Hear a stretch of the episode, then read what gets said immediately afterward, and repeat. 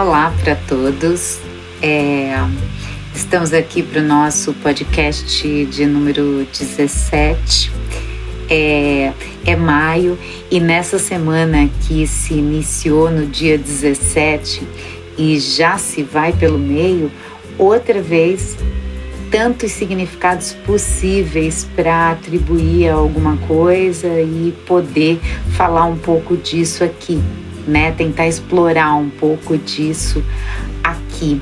É, eu inicialmente iria falar é, do dia 17, até pela não coincidência, como eu digo sempre, é o podcast de número 17, é uma semana que se iniciou no dia 17 e coincidentemente dia 17 de maio tem uma importância para mim é, muito significativa e eu ia partir daí mas depois eu percebi que, que era maio e eu queria falar de maio, porque primeiro porque inclui o dia 17, como inclui todos os outros, e é um mês onde se deram algumas boas marcações. É, uma delas é esse programa que eu iniciei em fevereiro é, e depois, uma outra coisa que eu vou comentar num outro podcast, é, mas são coisas que se desenrolaram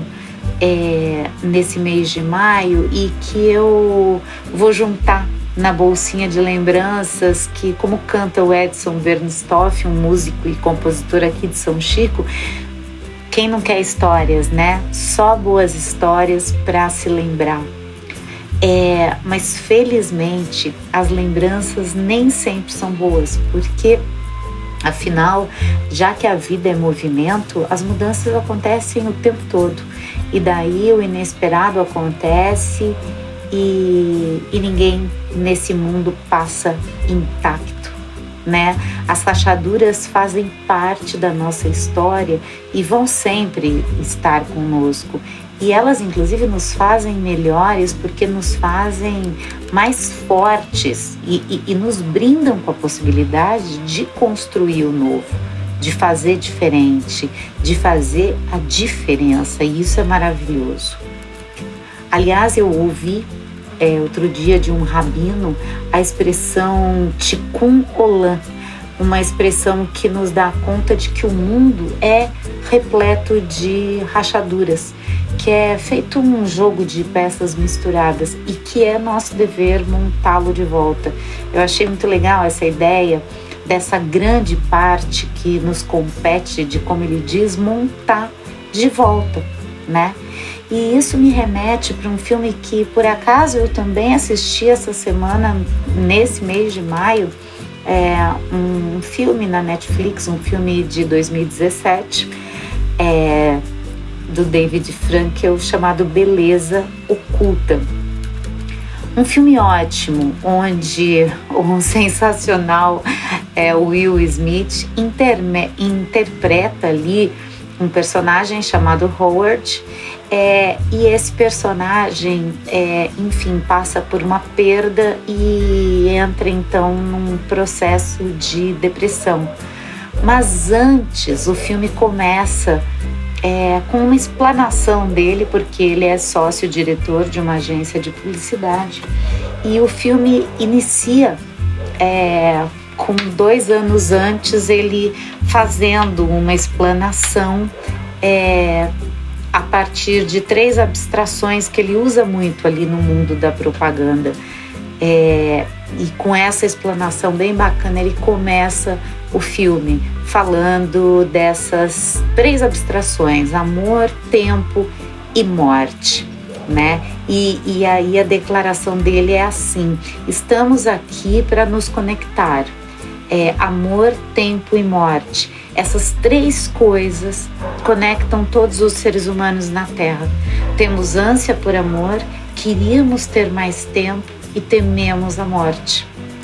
E daí o filme então dá um salto pro presente, onde ele já então está imerso num tremendo vazio após a perda então da filha, onde ele abstrai por completo da agência e E daí vai se iniciar todo um processo, eu não vou contar o filme aqui, para tentar trazê-lo de volta, é, não só para a agência que precisa dos cuidados dele como sócio-diretor, mas para a vida.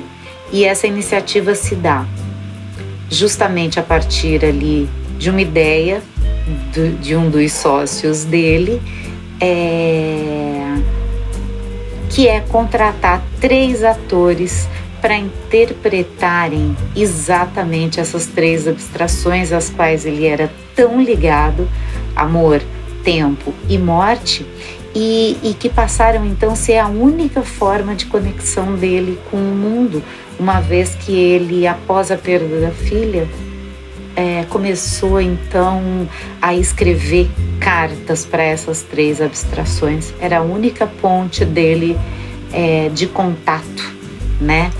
É, enfim, e aí a partir é, desse mote, é, o sócio, um dos sócios dele, interpretado pelo Edward Norton, contrata então alguns atores para fazer esses papéis e o filme vai desenrolar daí. É, eu realmente achei muito legal. Quem tiver a oportunidade de ver, vale muito a pena. E, e, e é isso, né? A gente está aqui para se conectar com as pessoas. É, não existe quase nada nessa vida sem que haja antes uma conexão real entre as pessoas. É, para qualquer coisa, a gente precisa se conectar e se deixar ser instigado pela vida e pela importância de conhecer as pessoas. E, e, mais, de nos permitir ser tocados por ao menos uma parte do que possa ser o mundo delas, os problemas delas, as alegrias, as tristezas. E, enfim, por vezes a gente anda por aí tão frios, parecendo desapegados uns dos outros, é, cada um no seu quadrado, né? E, e de algum modo é, camuflando ou nos sentindo incitados a camuflar aquilo que vai por dentro e que a gente queria poder expor, mas não expõe justamente para se proteger. Quantas vezes a gente deixa de fazer contato com o outro justamente para se proteger, porque o contato com o outro dói, não acontece sem conflito, mas é justamente nesse contato que pode haver é, uma espécie de milagre, eu diria, né? É a partir daí que a gente passa a significar aquelas pecinhas que, como disse ali a fala do rabino, a partir da significação que a gente dá para essas peças soltas, a gente começa a poder encaixar essas pecinhas dentro do jogo, porque a gente só pode fazer o encaixe quando a gente compreende, né? Senão a gente não entende onde aquela peça pode caber, pode se encaixar e o tempo que a gente tem para fazer isso, para compreender isso, é aqui e agora.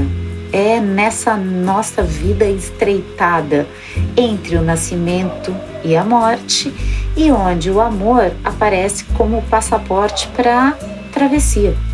Por hora, tudo que temos é esse imenso agora. É, é o nosso amor como possibilidade de nos relacionar uns com os outros e tentar transformar, né? Tentar fazer a diferença.